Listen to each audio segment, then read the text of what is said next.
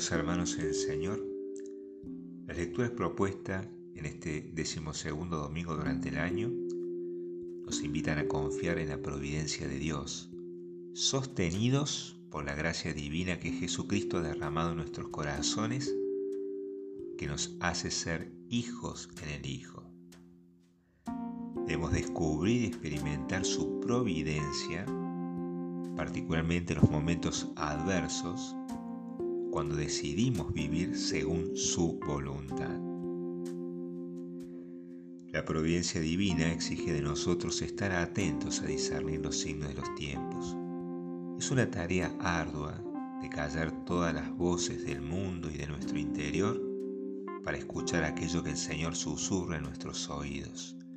En el Evangelio que hemos proclamado hay dos referencias a esta actitud de la escucha lo que yo les digo en la oscuridad y lo que han escuchado lo oído.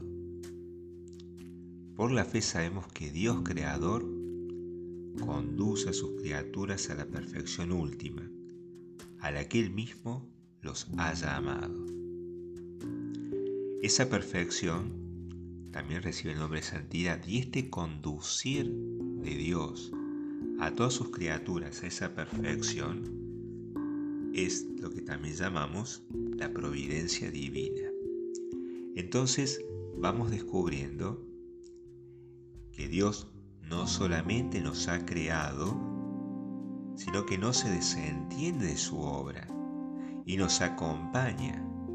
Por eso nos atrevemos a decirle Padre, en el cual confiamos porque nos ama profundamente.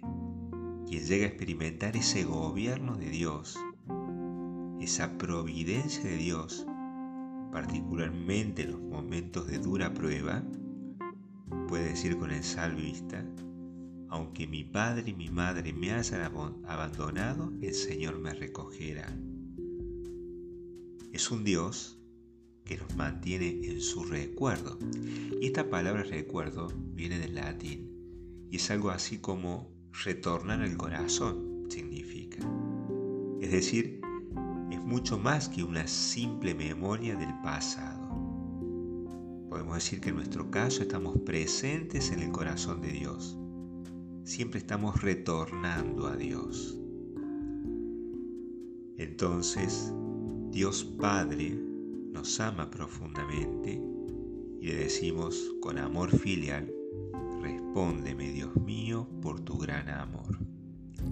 Ahora bien, la providencia de Dios este conducir todo a su perfección, en nuestro caso puntual, encuentra un obstáculo y es el mal uso de la libertad.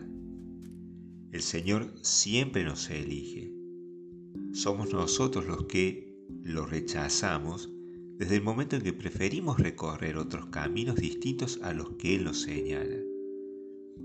Reconocer la providencia es reconocer su soberanía, es el rey de toda la creación. Sin embargo, hay un ámbito en su obra, es decir, en cada uno de nosotros, nosotros somos obra de Dios, hay un ámbito en su obra en la que no interviene, al menos que lo dejemos. Es un rey que no quiere gobernar por la fuerza sobre nuestro corazón, sino que lo elijamos a Él elijamos hacer su voluntad, como decimos el Padre Nuestro. Y allí necesitamos madurar en la fe.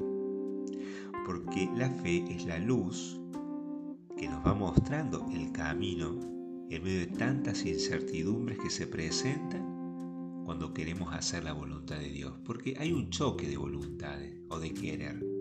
Por un lado nosotros queremos una cosa y Dios nos está proponiendo otro camino. Y esa ese choque, ¿no? hay, hay una cierta incertidumbre, hay una cierta oscuridad, al principio lo vivimos así.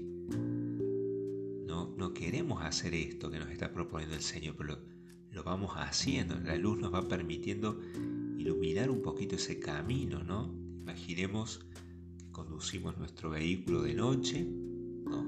Y encendemos las luces y las luces nos permiten ver algo del camino, no todo el camino, sino algo del camino. Bueno, la fe cumple esta, esta misión, nos permite, en medio de tanta incertidumbre, seguir adelante en ese camino. El camino está, independientemente que lo veamos. Está. La luz nos permite seguir adelante hasta que llegará el momento, el amanecer, donde veremos más plenamente el camino, el paisaje y todo. Jesucristo es el sol que nace de lo alto, que nos iluminará toda la vida. Mientras tanto necesitamos de la fe que nos permita avanzar cuando estamos haciendo la voluntad de Dios sin estar del todo seguros, pero sabiendo que allí está nuestro querer y nuestra felicidad. Así como la fe nos ayuda a confiar en la providencia de Dios y nos invita a abandonarnos en sus manos, también debemos decir que hay otro problema que se conoce con el providencialismo, que en realidad es disfrazar la pereza. San Agustín decía el Señor que te creó sin ti no te salvará sin ti. La providencia es abandonarnos en las manos de Dios, pero no es un abandonarnos pasivo, no hacer nada. O sea, tenemos que hacer como si las cosas dependieran de nosotros, aunque sabemos que todo depende de Dios, pero hay algo que tenemos que hacer. Nuestra obra está sostenida por la gracia, pero hay algo que debemos poner nosotros todo bien, todo bien viene de Dios, como en su causa primera, pero nos ha dado la dignidad de colaborar con su obra, siendo nosotros causas segundas de dicho bien. Podríamos decir que la misericordia divina nos mueve a ser misericordioso con nuestros hermanos.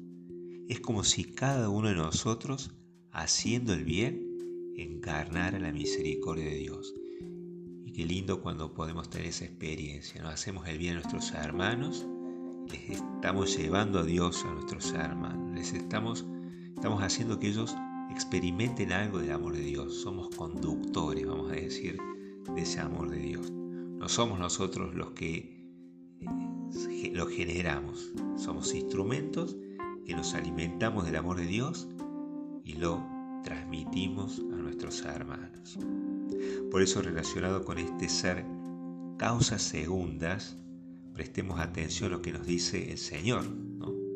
Hablamos recién de actitudes de escucha, lo que yo les digo, lo que escuchan en la oscuridad. Fíjense lo que dice el texto, dice, lo que les digo al oído, proclámenlo en los altos de las casas. Lo que les digo en la oscuridad, repítanlo en la luz del día es como si nos marcara dos tiempos. Hay un tiempo para escuchar, para contemplar, para conocer. Y hay otro tiempo para proclamar. Y este proclamar la misericordia de Dios la proclamamos con gestos concretos y también con palabras. Lo que les digo al oído, proclámenlo en lo alto de las casas. Lo que les digo en la oscuridad, repítanlo a la luz del día. Mis queridos hermanos en el Señor, estas palabras nos recuerdan nuestro Padre Santo Domingo.